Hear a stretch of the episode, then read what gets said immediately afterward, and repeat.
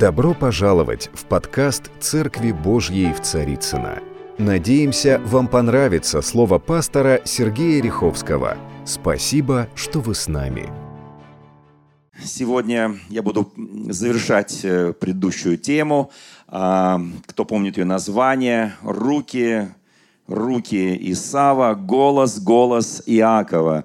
Сегодня завершающая тема, мы посмотрим на нее с перспективы Бога.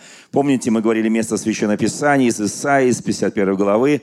Посмотрите, поднимите ваши глаза к небесам и посмотрите на землю. И вот очень важно смотреть на землю так, как смотрит на нее Господь. Не как смотрим только мы, мы смотрим часто человеческими глазами, а, ощущениями наших э, души, там, физическими ощущениями, не всегда духовными, но тем не менее Господь нам предлагает смотреть на все, что происходит в нашем мире с нами глазами Духа Божьего. И э, мы остановились на том, что когда мы едем прямо по дороге жизни, иногда Господь молчит, вот такой навигатор вдруг замолкает, он говорил направо, налево, потом замолчал. Иногда мы пропускаем свои повороты, мы об этом тоже говорили, но когда мы едем прямо, иногда Бог молчит, потому что нужно просто ехать прямо до следующего поворота, когда Бог заговорит. И мы проезжаем через какие-то незнакомые места, и мы говорим, Бог, а Он говорит, не надо туда заходить, ты идешь прямо, ты идешь прямо. И вот когда мы все-таки в послушании идем, то приходит момент, когда Бог говорит, поверни направо или налево, или притормози. И вот очень важно слышать голос Божий. Я говорил на некоторых примерах, я привел свой пример, как я женился, если кто-то помнит. И это был глаз Божий, не потому что у меня были какие-то, э, скажем, э, э, предложения к Богу, какой должна быть моя жена, там, блондинка, брюнетка, там, и так далее. Нет, просто я доверил этот вопрос Господу, и когда я полюбил свою жену, я ее к этому моменту, кроме как на фотографии, ни разу не видел. И вот это был очень важный момент. И Господь сказал, поверни вот здесь, потому что вся дальнейшая твоя жизнь и жизнь твоих детей будет связана с вашими личностями, характерами, с вашим опытом жизни, как вы живете, как вы умеете воспитывать. И вот это было для меня очень принципиально важно, потому что если бы я проехал этот поворот жизни, все было бы по-другому, вообще по-другому. И мы понимаем, я сейчас скажу жесткие вещи, и дети были бы другими, и жена была бы другая. И значит, все было бы другим, и я бы был другим. Поэтому, дорогие мои, вот э, очень важно вот видеть, как Господь тебя ведет. Мы все живем по благодати. В Священном Писании написано, что благодатью мы спасены, и это не от нас, чтобы никто не хвалился, а от Бога, дарующего милость благодати. Мы знаем, что такое благодать. Кто знает, что такое благодать? Мы знаем на личном опыте, что такое благодать. Благодать или по-гречески харизма – это незаслуженное, не по делам, не по заслугам, а по величайшей милости Божьей. Его божественная милость. Он нас милует, потому что Он милующий Бог. Почему нужна благодать? Потому что в Писании написано «все согрешили и все лишены славы Божьей». Нет праведного ни одного. И каждый человек нуждается в божественной благодати. И однажды благодать заглянула в нашу жизнь жизнь. Она заглядывала и до этого.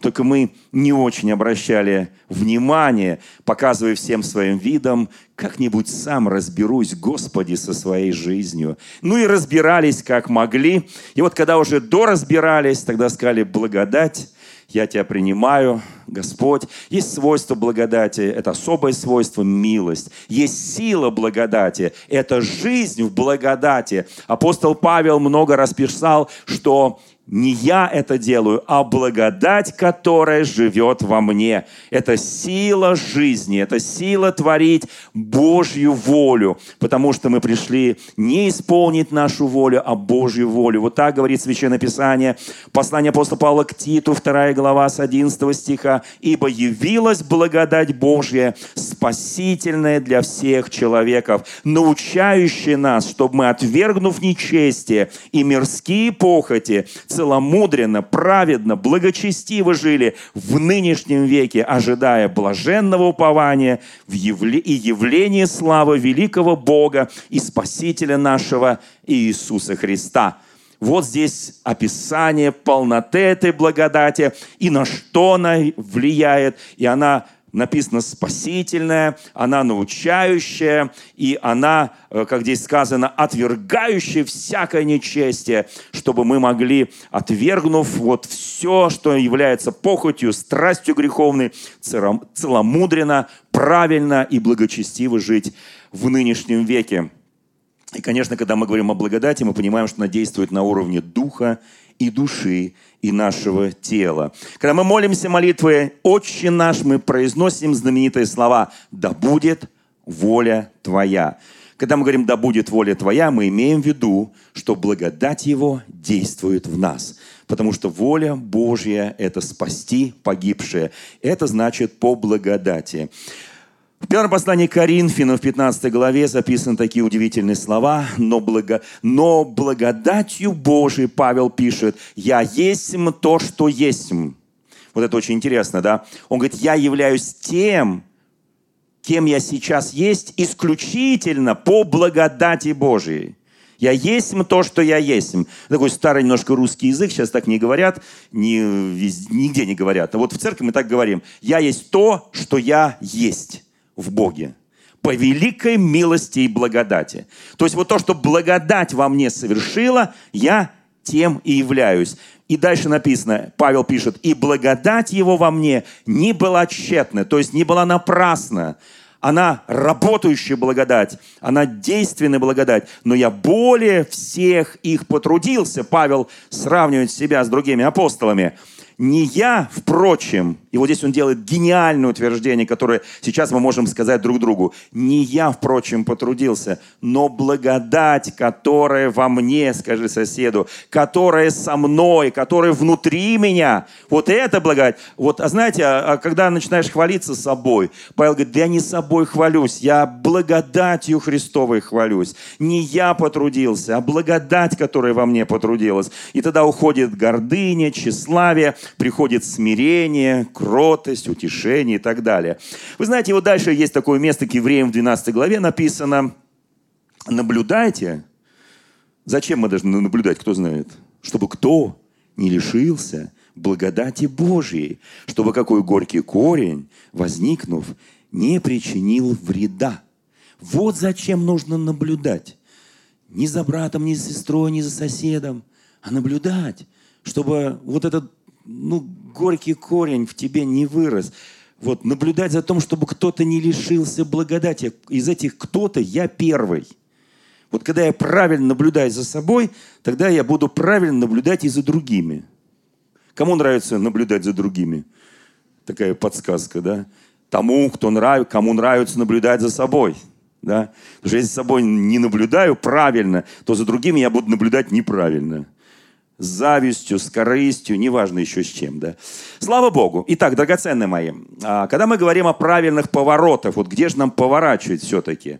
Вы знаете, кто-то говорит, ну, благодать интересно, э, но ведь наши-то сердца, они такие, знаете, интересные сердца, у нас у каждого свое сердце со своим мнением. Вот давайте мы вспомним, а, это, собственно говоря, этот пример, он будет, во-первых, мой пример будет, и пример еще одного мужа Божьего.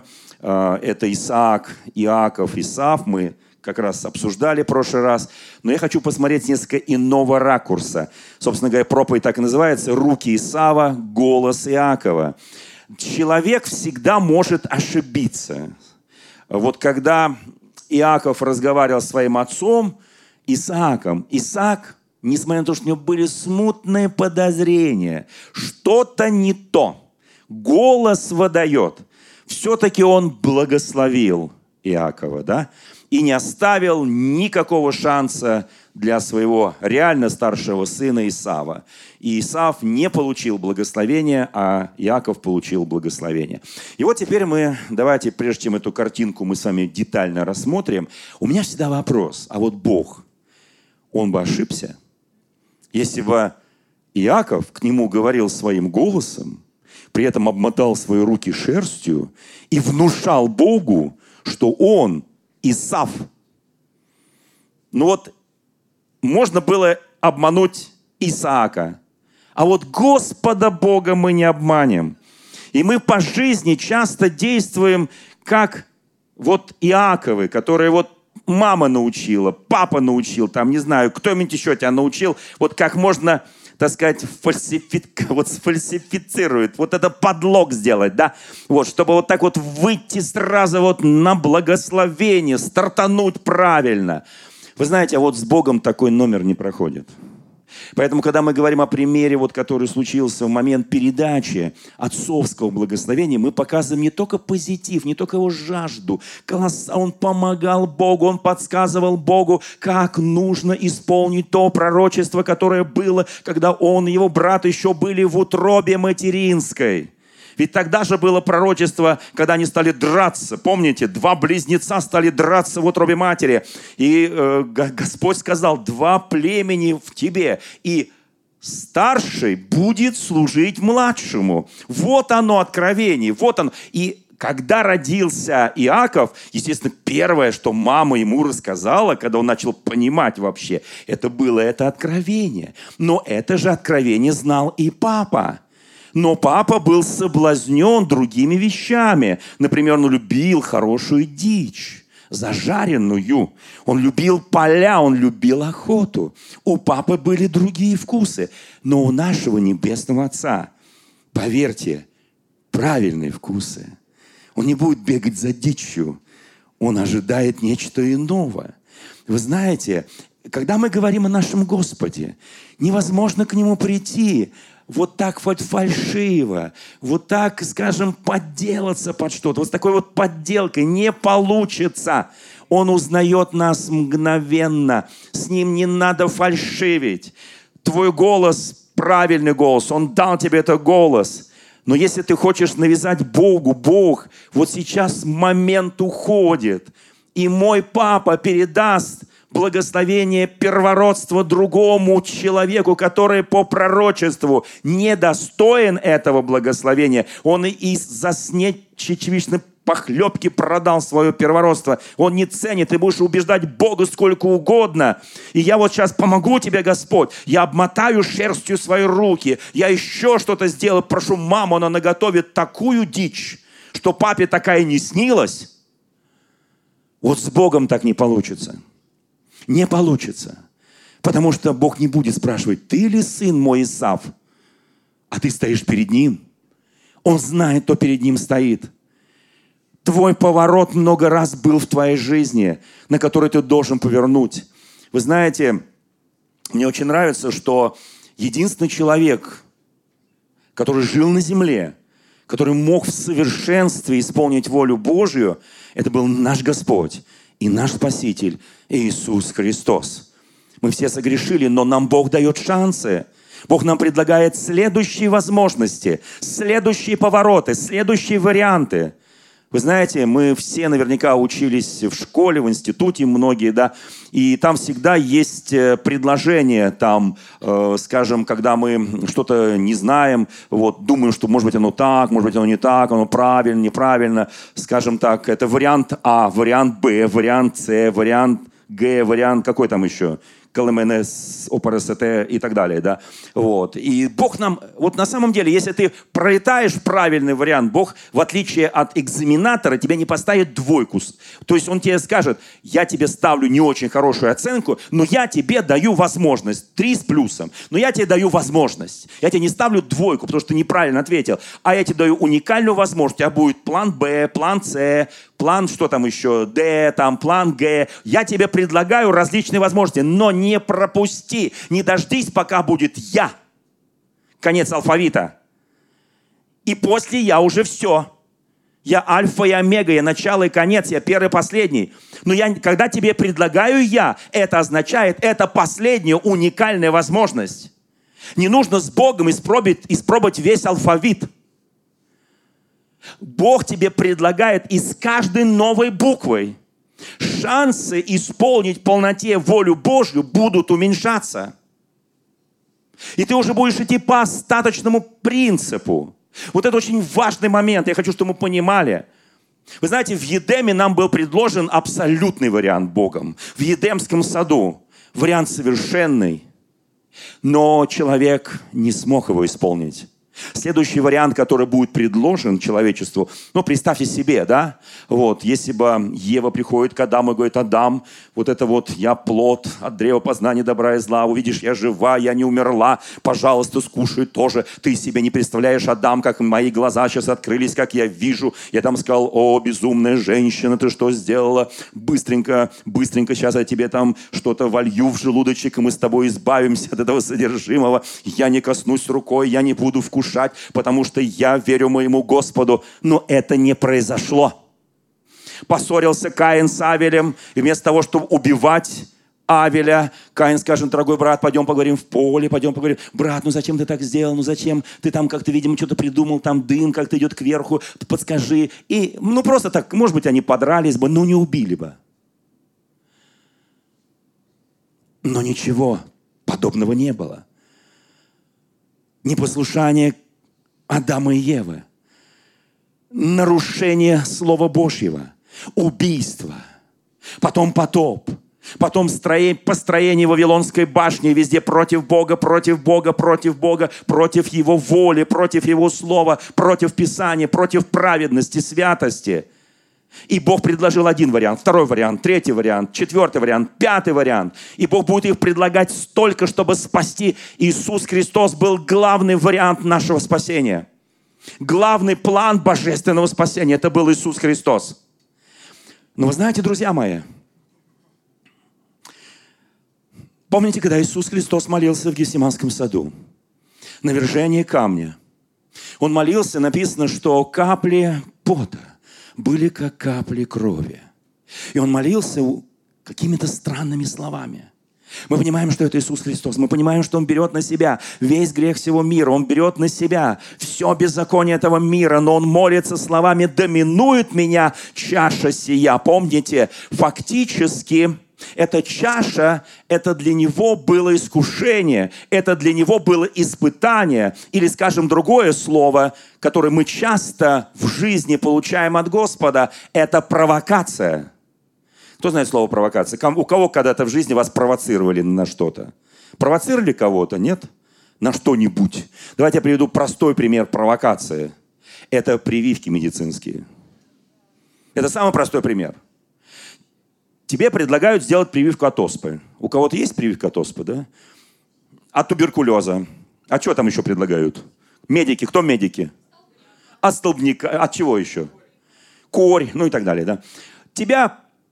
Что такое прививка? Это провокация, искушение и испытание в одном флаконе.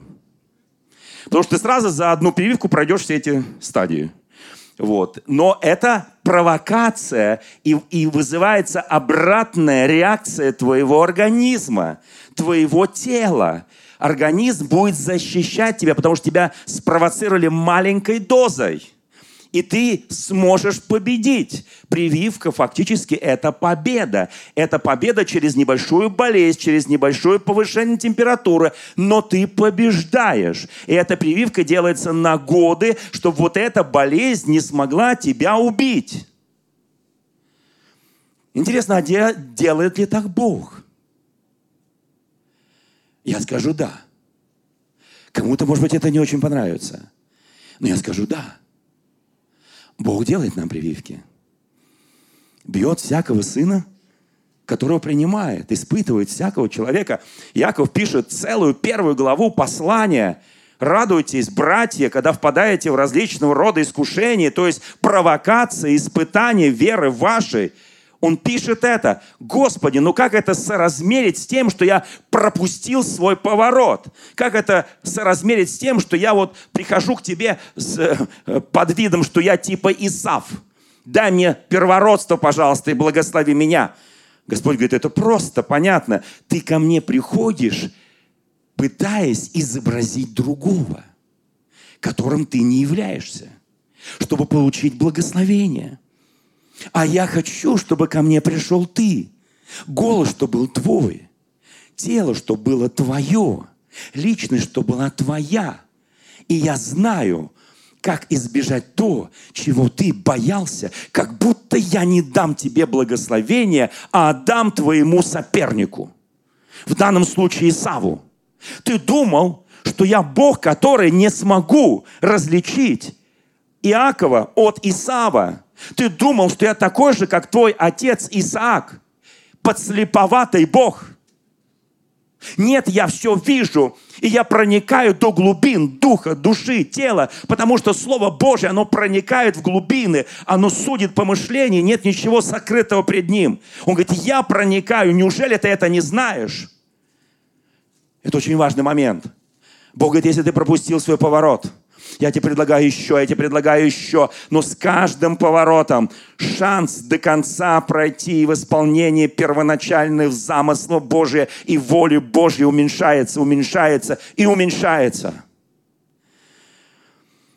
Можно спросить э, драгоценных сестер,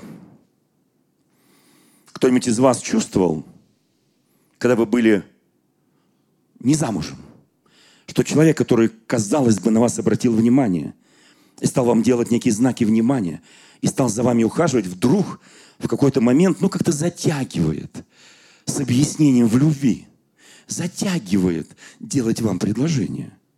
И вот здесь вы начинаете что делать? Провоцировать. Провоцировать. Я, Моя жена так мне посмотрела, как будто она это не делала. Вот. Она это сделала. Она это сделала. Я ей сделал предложение, мы все договорились. Потом я говорю, ну давай, э, милая, дорогая, я годик поработаю, заработаю немножко денег, потому что я только с армии. Все, что есть на мне, моего личного, это рубашка, а все остальное солдатское. И ни копейки денег. Она сказала, что она сказала? Она сказала, либо сейчас, либо никогда. Это была провокация. Ну, хорошая, позитивная провокация. Сразу меня пришло в чувство, отрезвило. Я сказал, сейчас. Сейчас.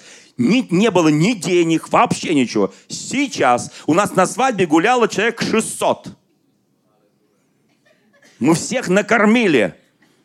Потом год отдавали. Вы понимаете, друзья мои? Но я, я хочу показать кое-что.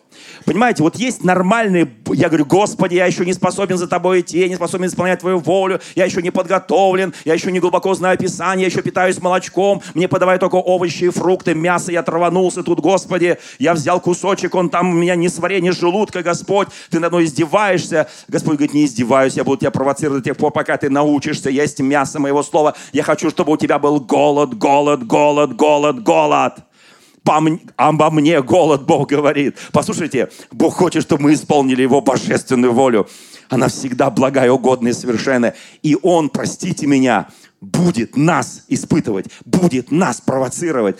Это хорошие провокации. Я вот только что рассказал пару примеров, но это нормальные провокации. Так действует Бог. Разве мы так не действуем в жизни, чтобы обратить на себя внимание? Чтобы что-то еще сделать. Вы знаете, друзья мои, это нормально. Когда человек, знаете, я, я очень любил свою будущую жену, но я подумал, мне стыдно, я мужчина, я даже не могу оплатить свою свадьбу. Где мы будем жить, что мы будем кушать. И так далее. У нас будут рождаться дети. Во что мы будем одевать их? Ну и так далее. Я сейчас накоплю немножко. Много говорит, сейчас накоплю. Да никогда ты не накопишь. А если ты накопишь, у тебя начнутся другие завихрения. Знаете, друзья мои, 23 года назад, 23 года назад, мне было 40 лет. Я был очень успешный служитель, пастор очень большой церкви в Москве, епископ братства, второй человек в братстве. Меня воспитывали, чтобы я через несколько лет после ухода наших героев веры возглавил братство – меня воспитывали очень серьезные люди, которые отсидели за Христа 20-25 лет каждый. Я получил очень хорошее воспитание. Но послушайте, я думал, все, вот моя жизнь. Я достиг пика тех возможностей, которые можно на земле получить, служа моему Господу. У меня была хорошая работа, хорошее служение, прекрасная семья, все было. Я был молодой, самый молодой епископ в те годы. Послушайте, и вдруг, в 96 году, когда мне исполнилось 40 лет, вдруг я понял, я почувствовал, что я достиг пика. И я почувствовал внутреннюю пустоту. Я уже больше не наедался той пищей, которая мне предлагалась. Я больше не мог идти по тому видению, которое мне предлагалось. Я мог сам что-то формировать. Но послушайте, и вдруг я почувствовал, то я не знал еще многих вещей, которые происходили в нашей стране, которые делал Бог. Я не знал многие вещи, я не знал, что будет новый закон, и тысячи церквей попадут вне закона. Я не знал этих вещей, но Бог это знал. И в 96 году, ближе к осени, я почувствовал абсолютный голод по Богу. И первое, что я получил, когда стал молиться, я, мы только купили это здание, и здесь мы, э, здесь приш, была такая небольшая конференция пророческая, И вдруг мне здесь Бог проговорил определенные вещи, которые исполнятся аж только через шесть лет. И Бог мне проговорил, сказал, вот это твой путь, ты пойдешь этим путем, и ты, и твоя жена. И я тогда понимал, что я, я воспитан был, я очень ценю то братство, которое меня воспитало, меня воспитало это нерегистрированная писяческая церковь Советского Союза. Я так благодарен Богу. Я ценю каждого из этих благословенных служителей. Но вдруг я понял, Бог резко поворачивает, разворачивает меня. Я пришел домой однажды, сказал моей жене, сказал моим детям, они что тогда были на, на 23 года моложе. Я сказал, мы делаем поворот. Это было резать по-живому. Это не просто провокация, это не просто прививка. Это резкий поворот, поворот, в котором ты не знаешь, куда тебе божественный навигатор скажет сделать через час, через день, через месяц. Это был поворот, как мне казалось тогда, в никуда.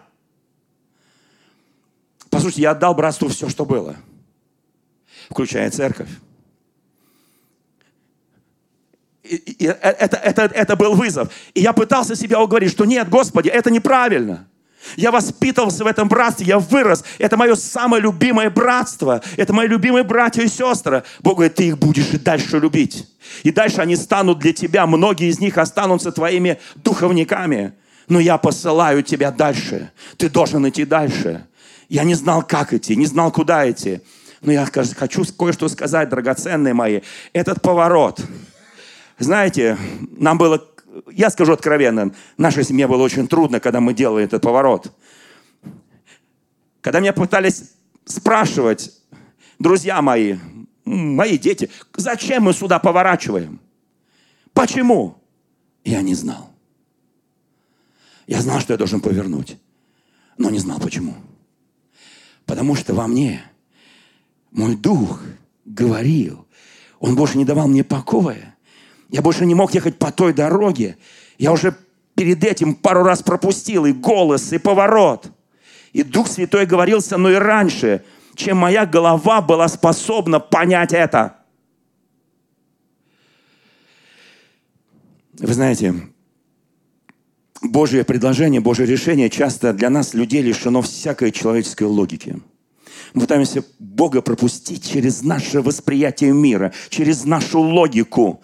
Но когда Бог говорит, это твоя судьба, как Он сказал однажды моей супруге, которая меня наконец разглядела, когда я стоял там перед ее домом.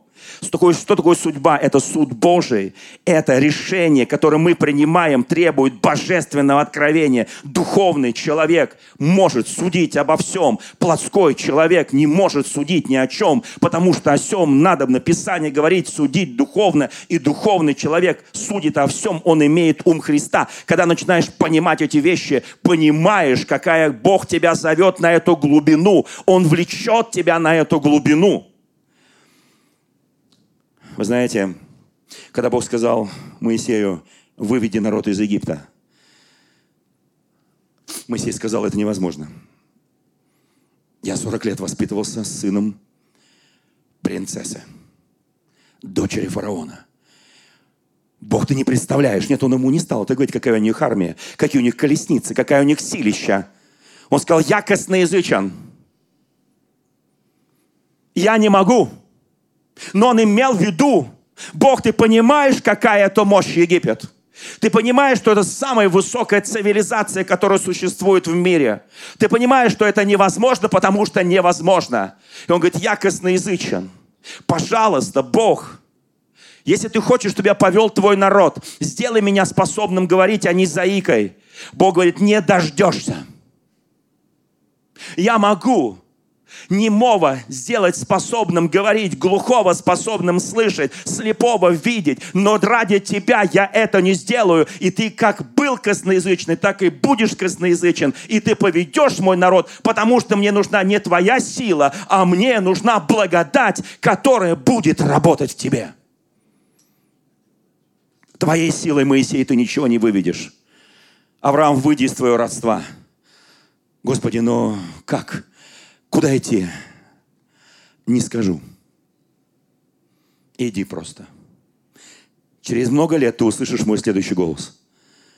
Вы знаете, когда мы говорим об этих вещах, когда мы начинаем говорить об этих вещах, Иеремия говорит, я не могу говорить, Господь, потому что я слишком молод. Если ты будешь говорить, что ты будешь молод, если ты не будешь говорить, я посрамлю тебя перед всеми. Послушайте, Павел пропустил один раз, второй раз, когда он видел, как побивают камнями Стефана, нам казалось, что Дух Божий должен стучаться, ломиться в его дух, в его сердце и сказать, Павел, послушай, посмотри внимательно, это твой, твоя будущая жизнь. Павел не просто не думал об этом, он стал величайшим гонителем церкви.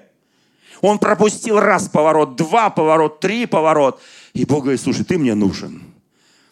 Я устал смотреть на то, как ты не видишь эти повороты. И когда ты будешь в Дамаске, тебя ослепит яркий свет, и ты упадешь там, и ты будешь кричать, кто ты, Господи, и я откроюсь тебе, хотя я открывался тебе много раз, но ты был не способен видеть, не способен меня слышать.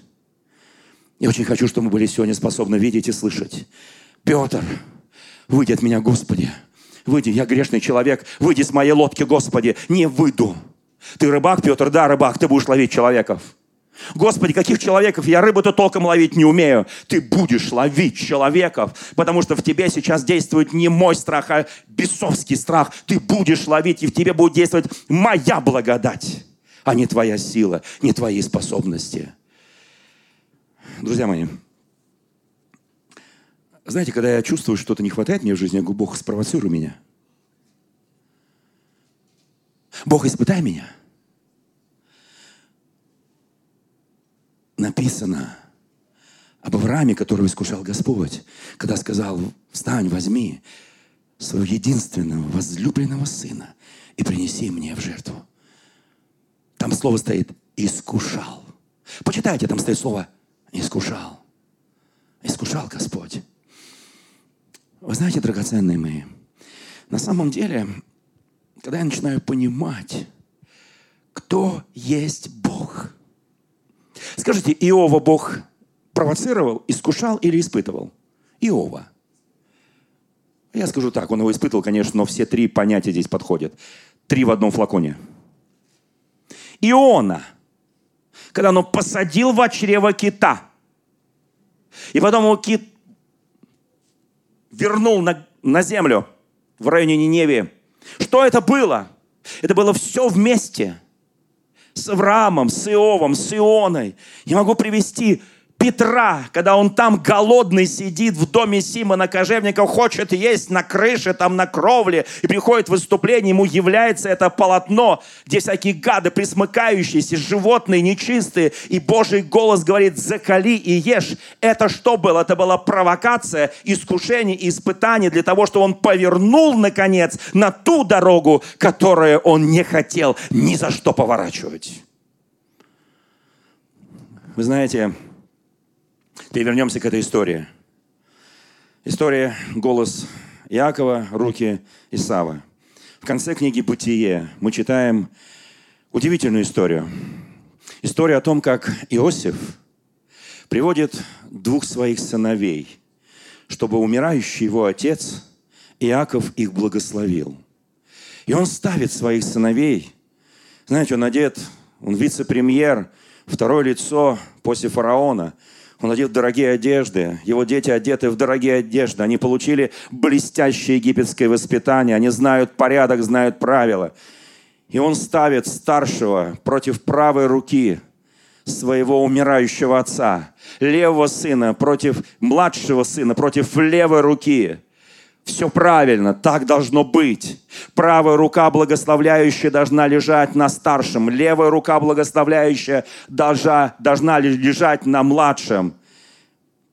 Все благоговеют. Полная тишина. И вдруг его отец, он уже был подслеповат. Все повторяется, как с Исааком. Все повторяется. И вдруг отец, практически ничего не видя, умирающий, меняет свои руки и складывает их крестом. И правая рука лежит на младшем, левая рука на старшем. Иосиф, относясь с величайшим почтением к отцу, пытается поправить его и говорит, папа, это неправильно. Ты положил неправильные руки на моих детей, поменяй руки. И отец говорит, нет, я не поменяю рук, потому что это не я их переложил, а тот, который во мне, благодать, которая во мне, который начинает действовать, потому что как человек я знаю законы, я знаю традиции, я знаю обычаи, я знаю семейное право, я все знаю. Но тот, кто во мне, он положил руки вот так. Поэтому, сын, для меня это, для меня, послушай, это не для тебя нужно, Иосиф, это для меня нужно, потому что я потерял годы своей жизни, десятилетия своей жизни, если бы я тогда доверился моему Господу, если бы моя мама доверилась моему Господу, то когда пришел бы Исав с поля и приготовил бы дичь и пытался накормить отца, то сам бы Бог у его устами сказал, позови сюда младшего, потому что ему наследует благословение служение, и это было бы публично и открыто. Но ты потратил 20 лет, почти 20 лет бегает Исава. Ты 14 лет работал за свою любимую женщину. Вот этого бы не было, если бы я тебе дал пункт, план 2, план Б, план, ты не знаю, там 5, план С, КЛМН, ОПРСТ. Ты прошел все эти планы. Но ты не захотел идти по правильному плану. Я очень хочу, чтобы мы сейчас сказали, Господь, да, я знаю, что я пропускал повороты, я пропускал Твою волю, я пропускал Твои планы, я хотел помочь Тебе даже. Я думал, Господи, здесь не так, здесь Ты не прав, здесь Ты не прав, а здесь Ты меня провоцируешь, а здесь Ты меня испытываешь, а здесь, Господи, мне, мне, мне, мне, мне тяжко, я чувствую, Ты меня искушаешь, Ты берешь самое дорогое, самое родное, Ты говоришь, чтобы я Тебе это отдал там на горе моря. Бог, Ты все нормально у Тебя? Я очень хочу, чтобы каждый из нас знал, каждый, Бог не Исаак. Бог наш не Яков. И наш Бог даже не Авраам, даже не Моисей. Послушайте, Он больше – он больше, Он глубже. Он видит то, что наши праотцы, наши патриархи не могли видеть. Он знает глубины, Он знает высоты, Он знает широты, Он знает все. Если ты идешь по Слову, ты будешь Вадим Духом Святым, и Его благодать никогда в тебе не ошибется. Я очень хочу. И фактически Бог сказал, Иаков, если бы ты тогда доверился мне, все было по-другому. Но мне пришлось для тебя использовать даже не план Б, не план Г, там Д, а план H, H. Я тебя повел по H, понимаешь? Еще бы немножко и я, все, конец жизни. Благодари Бога. Я хочу, чтобы мы понимали, у Бога есть план в нашей жизни. Кто верит в это? У Бога есть план в нашей жизни. Я очень хочу, чтобы мы услышали это. Нам не нужно обматывать руки шерстью. Нам не нужно менять свой голос. Нам не нужно, что мне нравится в этой истории Иакова и Исава, что они были близнецы. О чем это говорит Бог нам, как вы думаете? Что для Бога каждый человек на земле дорог. Каждый. Каждый. Каждый. Что такое близнецы? Они очень похожи. Они сотворены похожими. Бог нас создал подобными Ему. Мы носим образ и подобие Божьего. Мы фактически отпечаток Бога здесь на земле. Мы Его представители здесь на земле. Мы Его посланники. И Он будет вести себя с нами не как Исаак, не как Иаков. Хотя Иаков в конце жизни все понял. Он будет вести с нами как Бог богов и Господь господствующих. Я очень хочу, чтобы мы никогда не пытались солгать Богу. Изобразить из себя Исава. Тебе Исав не нужен, если ты Иаков. Скажи соседу, ты Яков, я Яков. Нам не нужен Исав. Нам не нужен Исав. Нам не нужно шкурой себя обматывать. Нам не нужно бегать по полям за дичью. И теперь я прочту то благословение, которое произнес, это конец проповеди, то благословение, которое произнес Исаак своему сыну лже Исаву, который на самом деле был Иаковом. Итак, тебе не нужно ничего это делать. Я сейчас произнесу это благословение. 27 глава Бытие, 27 и 28 и 29 стихи. «И подошел и поцеловал его, то есть, э, ну, Иаков, лже, и, лже Исав, он же Иаков, поцеловал папу, так, как поцеловал бы его Исав, облаченный в одежды и в шкуры Исава. И ощутил Иаков запах от одежды его, и благословил его, и сказал, вот запах сына моего, как запах от поле, которое благословил Господь, да даст тебе Бог от росы небесной, от тука земли, множество хлебов и вина. Да послушат тебе народы, да поклонятся тебе племена. Будь господином над братьями твоими, и да поклонятся тебе сыны матери твоей, проклинающие тебя прокляты, благословляющие тебя благословенные. Скажи сейчас соседу вот эти благословения. Не надо там нюхать никого, конечно, потому что кроме запаха деколона духов или просто естества нашего, ты там ничего не нюхаешь. Это не запах полей, это не запах одежд, не запах шкур, а просто скажи, благословляет тебя Господь Бог наш и ты будешь владычествовать, ты будешь делать Его работу, ты исполнишь в совершенстве Его волю, благословляет тебя от росы, хлеба твои, вино твое, все Господь благословляет в тебе. И помни, кто будет проклинать тебя, он нарвется на проклятие. Кто не будет благословлять тебя, он не будет благословен. А благословляющие тебя будут благословенны. Я очень хочу, чтобы мы это запомнили. Дорогие друзья, Спасибо, что были с нами. И до встречи на следующей неделе на подкасте «Церкви Божьей в Царицына.